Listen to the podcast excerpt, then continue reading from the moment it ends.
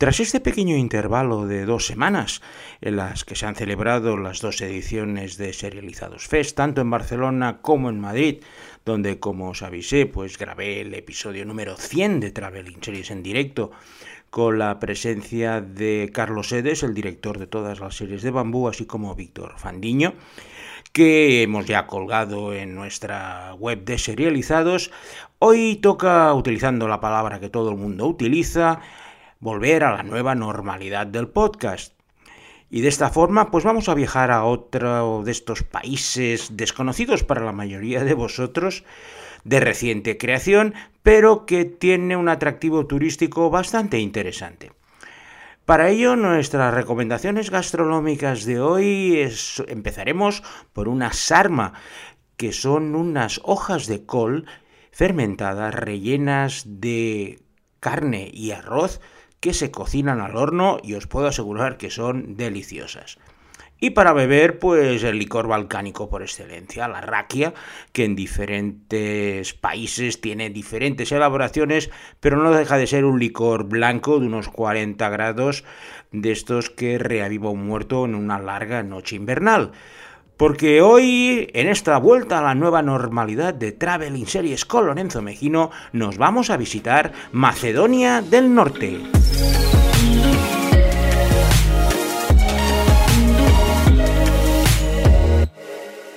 Macedonia del Norte es uno de los países que surgieron tras la desmembración de la antigua Yugoslavia. Aunque hasta, digamos, que el Kosovo apareció extendido de Serbia, siempre fue el pariente pobre de las ex repúblicas yugoslavas. Tanto es así que cuando declaró su independencia en 1991, los serbios que batallaron para Eslovenia y Croacia y Bosnia dejaron a los macedonios y los queréis independizar, mira, todo vuestro. Como si se los quisieran sacar de encima. La razón es que es la república más pobre, es un lugar donde la agricultura es lo que prima, y desde el punto de vista étnico siempre han estado más cercanos de los búlgaros, tanto en su idioma macedonio como en su propia etnicidad, y aparte hay mucha población albanesa, por lo cual a los serbios perder eh, el tiempo batallando para, una, para un lugar que tampoco les importara mucho, hizo que la independencia de Macedonia fuera relativamente sencilla. El problema vino por el nombre. Eh, ellos cuando se independizaron dijeron, bueno, Macedonia. Y entonces los griegos levantaron la mano y dijeron que no, que ese nombre no lo podían utilizar porque eso pertenece a Grecia y es una región histórica de Grecia que se encuentra en el norte del país y que no podían admitir que un país llevara el nombre del lugar donde Alejandro Magno hizo toda su gran carrera militar. El veto de Grecia al nombre de Macedonia les obligó a hacer una componenda y les llamaron Antigua República Yugoslava de Macedonia. Yo cuando hacía eventos deportivos y tenía que presentar a algún atleta macedonio, tenía que, las siglas en inglés era M 5 veces, tenía que explicar todo el rollo este de no sé qué, Blinkowski, de la Antigua República Yugoslava de Macedonia. Estuvieron peleándose por el nombre durante pues, décadas, los los griegos incluso hicieron un bloqueo que estranguló bastante la economía de Macedonia y finalmente hace dos años llegaron al acuerdo de llamarla Macedonia del Norte. Algo que no se entiende por qué no lo hicieron desde el principio y estuvieron 20 años ahí batallándose en una guerra púnica que no ha llegado a ningún sitio para acabar llamándola Macedonia del Norte. El país, para que os hagáis una idea de sus dimensiones, es un poco como Galicia, un poco más pequeño y tiene apenas 2 millones de habitantes es muy rural, apenas tiene dos o tres ciudades principales y su principal recurso económico es la agricultura. Ahora están empezando a llegar algunas inversiones de estas empresas que buscan mano de obra barata en lugares deprimidos porque la emigración ha sido una de las sangrías más brutales que ha tenido Macedonia, con todo muchos jóvenes especialmente emigrando a Alemania o a otros países de Europa occidental en busca de un futuro que en Macedonia, pues a no ser que estuvieran cuidando las cabras o cultivando el terreno familiar, poco iban a sacar. He estado en tres ocasiones en Macedonia del Norte. La primera fue cuando aún estaba en la antigua República Yugoslava, en un viaje por tierra a Estambul que tenías que pasar por Macedonia para llegar a Bulgaria. Por aquel entonces la verdad es que fue como una tierra de paso, no recuerdo nada interesante. Luego me enviaron eh, poco después de la independencia para ayudar a establecer las estructuras deportivas y olímpicas y la verdad me parecía Skopje la capital, una ciudad de estas eh, de estilo soviético, con anchas avenidas, edificios grises y pocos atractivos turísticos, por lo menos en la capital. Bueno, que estuve una semana y la verdad no me pareció un lugar para volver.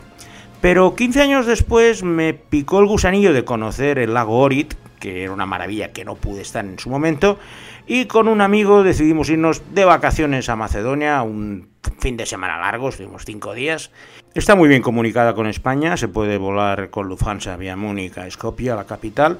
y así hice con un amigo dispuestos un poco a descubrir la Macedonia profunda que nunca había visto en mis dos visitas anteriores. La primera etapa pues fue la capital Skopje, que sí que la encontré muy cambiada habían erigido edificios un poco más modernos, habían modernizado las plazas, habían creado parques, es decir, habían hecho un esfuerzo urbanístico bastante importante para convertirla en una capital europea y no en un mausoleo postsoviético que era lo que había sido hasta ese momento. Y en Skopje es donde se desarrolla la primera serie de nuestra selección de hoy, uno de los grandes éxitos de la televisión macedonia y que lleva por título La familia Markovsky, familiata Markovsky.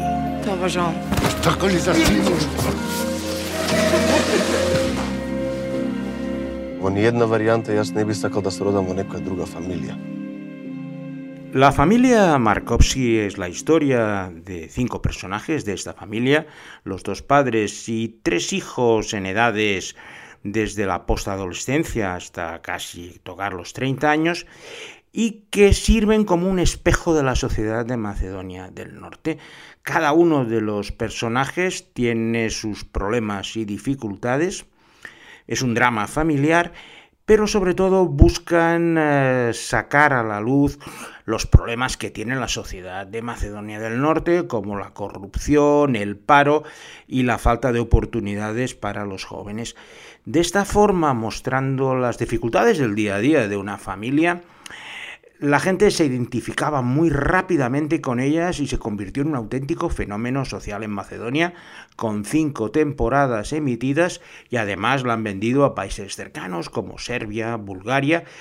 Su mejor activo ha sido convertirse en el centro de las conversaciones sociales de Macedonia al tratar temas que hasta entonces habían sido tabús, como es el caso de la homosexualidad de uno de los miembros de la familia en un país completamente heteronormativo y que desató una polémica bastante grande de la cual incluso los diarios se hicieron eco por los virulentos comentarios que tuvieron que soportar sus creadores al introducir la homosexualidad en una de las tramas.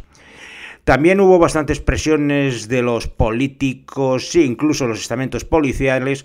que consideraban que no eran tratados con la dignidad que deberían ser al mostrar todas las corruptelas y chanchullos que hacían en su día a día extorsionando a ciudadanos que paraban por la calle o básicamente llevándose las comisiones suculentas de los contratos y de las ayudas europeas. Así pues, la familia Markovsky, que la tenéis en YouTube, dependiendo lógicamente de vuestro dominio del macedonio, aunque hay algunos capítulos subtitulados, es la verdadera forma de conocer cómo es la cultura y la sociedad de Macedonia del Norte. La situación actual de Macedonia del Norte tiene mucho que ver con el contexto histórico de los últimos siglos, puesto que ha sido un lugar que ha ido cambiando de manos con una facilidad increíble al no tener unas grandes fronteras naturales, excepto unas barreras montañosas de unos 2.500, 1.600 metros que eran fáciles de superar, Macedonia del Norte ha pasado por muchísimas manos, desde los serbios, a los otomanos, a los búlgaros, y esto la ha convertido en una tierra de paso. La dominación más importante fue la del Imperio Otomano, que fue de las más duras, puesto que los turcos, los otomanos entonces, querían imponer pues tanto sus religiones como sus reglas y provocó unos ciertos movimientos de resistencia importantes en Macedonia, con guerrillas y luchadores que han sido el objeto de una de las series históricas más interesantes que se han realizado en Macedonia y me estoy refiriendo a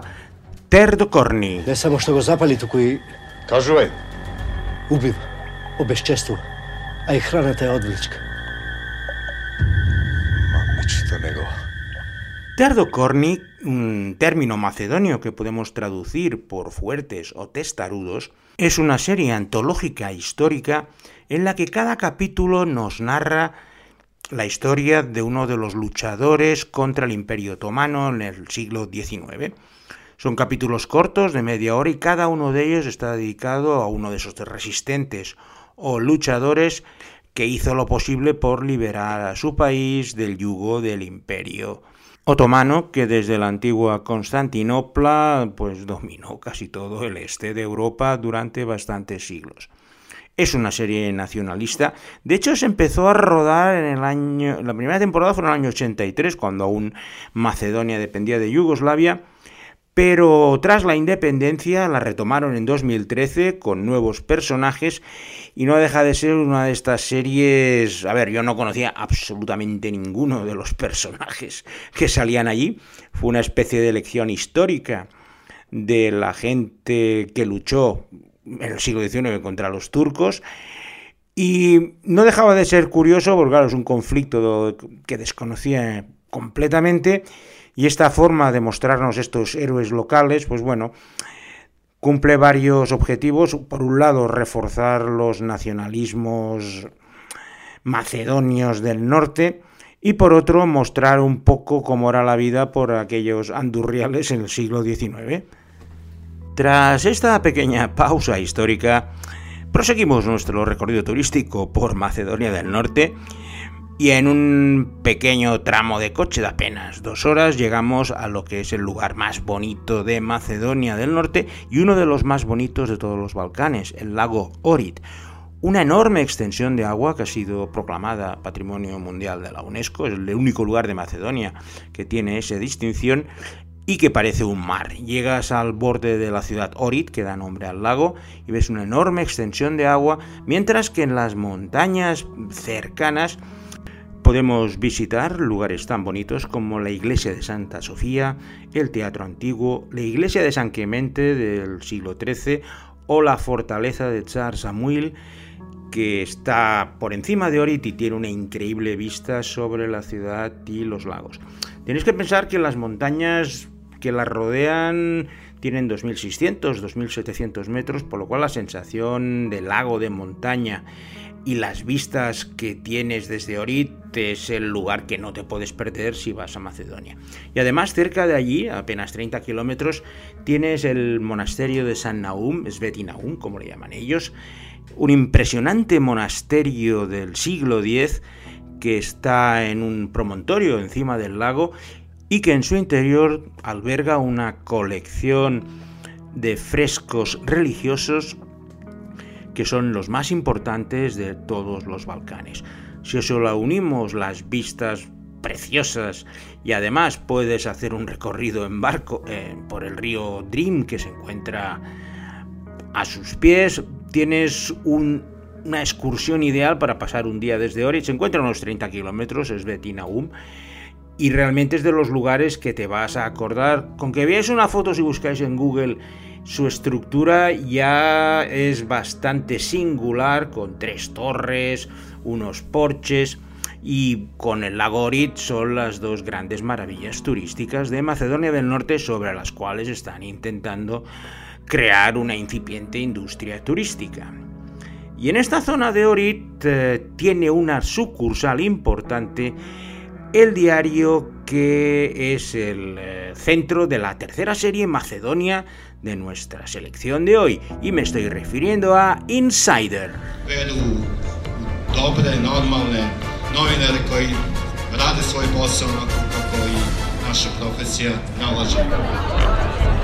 Insider es una serie periodística que narra las historias de las noticias y los periodistas que las cubren en un semanario que lleva el nombre de Insider con una atención especial al día antes del cierre del mismo. De esta forma, la, la historia intenta abordar temas de actualidad como la corrupción, anomalías sociales, la salud pública, la pobreza, el abuso de poder, la intolerancia y el odio, un semanario de denuncia que crea muchos problemas a los periodistas cuando alguno de los poderes fácticos macedonios se ve implicado. Una de las tramas más interesantes pasa en Orit, precisamente con una historia de corrupción en fondos europeos para el turismo. Y es una forma también de conocer cuáles son las interioridades sociales de Macedonia del Norte, que no nos vamos a engañar, no difieren mucho de otras zonas de los Balcanes, con esa corrupción sistémica como principal forma de problema en esa región, pero tratado pues desde una perspectiva bastante de denuncia. Los periodistas son bastante kamikazes en los eh, pocos episodios que he podido ver, pero la verdad es que es bastante entretenida y me ha sorprendido bastante. Debo reconocer que el nivel de las series macedonias del norte me ha sorprendido bastante. Me esperaba algo más cutre y salchichero, pero se ve que la influencia de la televisión yugoslava que era una televisión potente, pues les permitió formarse y hacer unas historias, tanto desde el punto de vista de guion como de producción, con un nivel bastante más digno del que me había esperado anteriormente. Una vez en Orit, lo que sí que os propondría es dar una vuelta al lago, es grande, porque además vas a tener que cruzar la frontera con Albania, puesto que el lago Orit se encuentra entre ambos países. Recuerdo que nos cogió la hora de comer, estábamos en Albania y paramos en un chiringuito al borde del lago, en una terraza, la gente amabilísima, nos dijeron qué pescado queríamos y se fueron a pescarlo delante nuestro. No sé cómo lo deben hacer, pero no, recuerdo el pescado que les pedí, era una especie de carpa del, lago y oye, nos lo pescaron, nos lo hicieron a la brasa, baratísimo, delicioso y eso nos permitió seguir nuestra excursión, rodeando el lago Oriz para volver a entrar a Macedonia del Norte y dirigirnos a la ciudad más importante del sur, eh, Vítola. Vítola es una ciudad, a mí me gustó porque me permitía ver una Macedonia urbana, sin el eh, megalomanismo de Skopje, ni pues digamos el ruralismo del resto de las ciudades. Tiene unos 60.000 habitantes, por la tarde los cafés se llenaban de gente y además es una excelente base para explorar el sur del país donde tenemos el precioso Parque Nacional de Mabrovo y también el Valle de Prespa, que es el lugar donde tiene lugar la última serie de nuestra selección Macedonia del Norte de hoy y que se llama Prespav.